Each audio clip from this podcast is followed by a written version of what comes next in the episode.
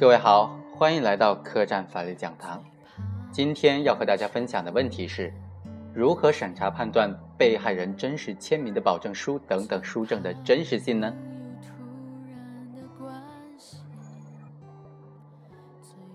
黄某担任某镇政府林业负责人期间，经人介绍与某公司的总经理龙某相识。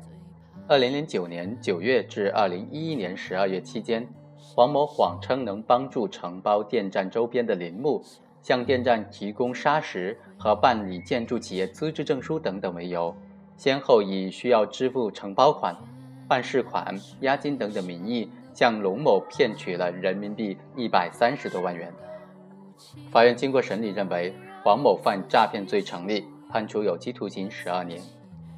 为此，黄某提出的上诉，理由是：第一。被害人龙某以暴力威胁的方法向其催收已经结清的七十万元款，从而引发了本案。被害人有重大过错。第二，其与龙某之间书写的保证书是真实有效的，可以证实其与被害人之间的债务已经结清了，其没有诈骗被害人的财物，因此不构成诈骗罪。二审经过审理，裁定驳回上诉，维持原判。综合全案来看呢，这个保证书的真实性、有效性如何，将直接决定本案是否存在诈骗的事实。虽然本案告一段落，但是问题依然存在。怎么样审查判断经鉴定属于被害人真实签名的保证书等等书证的真实性呢？我们认为啊，即使经鉴定属于被害人真实签名的保证书等等书证，也必须依照证据规则进行审查质证之后，才能作为定案的证据。本案当中，认定被告人黄某虚构事实，从被害人龙某处骗取巨额款项的证据非常充分。首先，龙某转款给黄某的证据非常充分，银行提供的转账单、查询存款通知书、银行凭条、公司提供的日记账、支付证明单、收据等等书证，都证实了龙某以转账和现金支付的方式给黄某支付了三百多万元。一二审呢，就低仅认定一百三十多万元。黄某呢，对其收到龙某的一百三十多万元也予以承认。其次，黄某虚构的事实证据非常充分，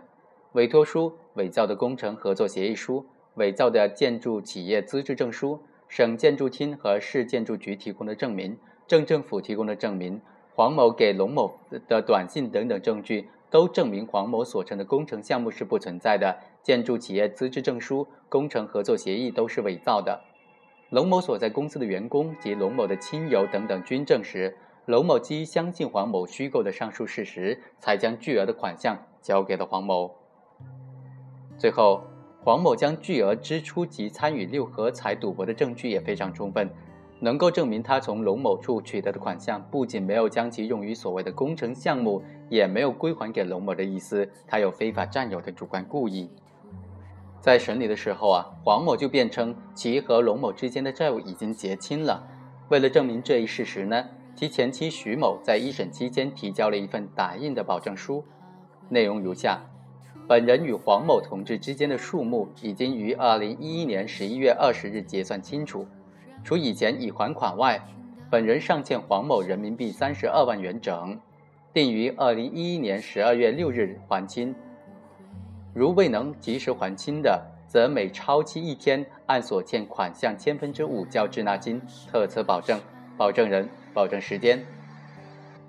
这个保证书的保证人处确实有龙某字样的签名，还有手写字体，数目属实。保证书各存一份，黄某和数目已经全部还清，本保证书作废，黄某。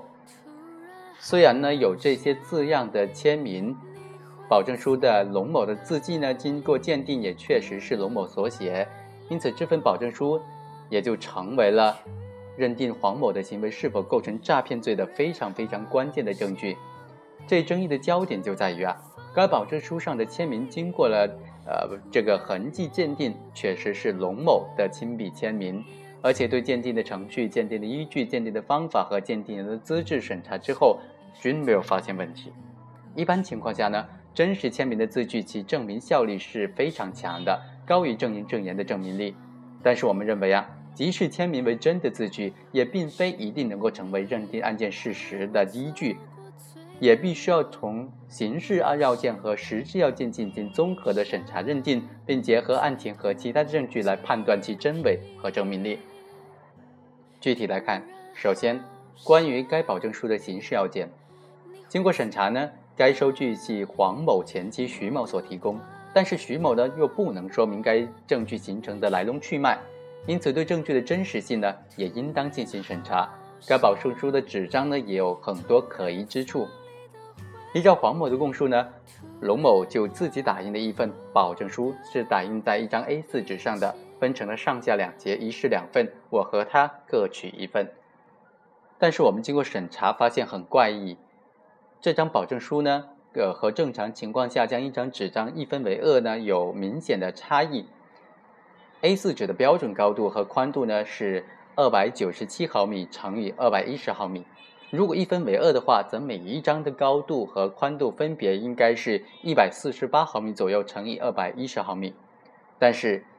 黄某所提供的这张保证书呢，它是一百七十三毫米乘以二百一十毫米。由此推论呢，如果龙某手上确实有另外一份保证书，那么它的规格只能是一百二十四毫米乘以二百一十毫米。这种两分法与一般人在正常的情况下的做法是非常不同的。并且该份保证书的下行处几乎是没有空白的，也就是说，黄某所提供的那份证据啊，它是满满的。那么问题就怪异了，既然是一式两份，那么黄某所称的另外一份保证书的内容和徐某提供的保证书的内容应该是相同的。徐某提供的保证书呢，它的内容占了 A4 纸的五分之三的面积，且是写满整张纸张的。那另外一份保证书呢，仅占 A4 纸五分之二的面积上。如此的话，两张保证书的打印字样和书写字样要相同的话，就非常困难。即使是可以，那也是非常勉强的。而且的话，肯定在形式上与在案的保证书有巨大的差别。因此，我们可以认为啊，该保证书在纸张形式上存疑。当然，我们仅凭这个怀疑呢，还不能认定保证书是伪造的，还必须根据案情结合具体的内容来分析保证书的真实性。第二，关于保证书的实质要件，对保证书的实质内容的审查呢，应当从在案证据，并结合日常生活常识去分析。第一，与黄某的开支及收入是明显不相符的。黄某替龙某办事，并且收取了龙某的巨额款项，龙某却还要向黄某借三十二万元的这个事实啊，是非常不符合常理的。而且，黄某作为一名普通的公务人员。二零零九年的时候就已经购买小车了。二零一零年的时候，分别为前妻徐某出资三十万元，为同居女友出资十三万元购买了住房，而且还往徐某的账户上存款十万元，以帮助其在信用社的业绩任务。特别是他还和同居女友一起参加六合彩的赌博，输了一百八十多万元。黄某上述巨额支出的收入来源非常不明朗。此外，另外一份保证书无从查起。龙某所在的公司及家人均不知道有此份保证书，也不知道保证书所说的款项已经结清的一事。保证书签署之后，这份案发之前呢，黄某仍然向龙某所在的公司汇款还钱。我们可以想，如果按照黄某所辩解的款项已经结清了，那么此保证书日期为二零一一年十一月二十日，那么黄某就没有必要再向龙某所在的公司还款。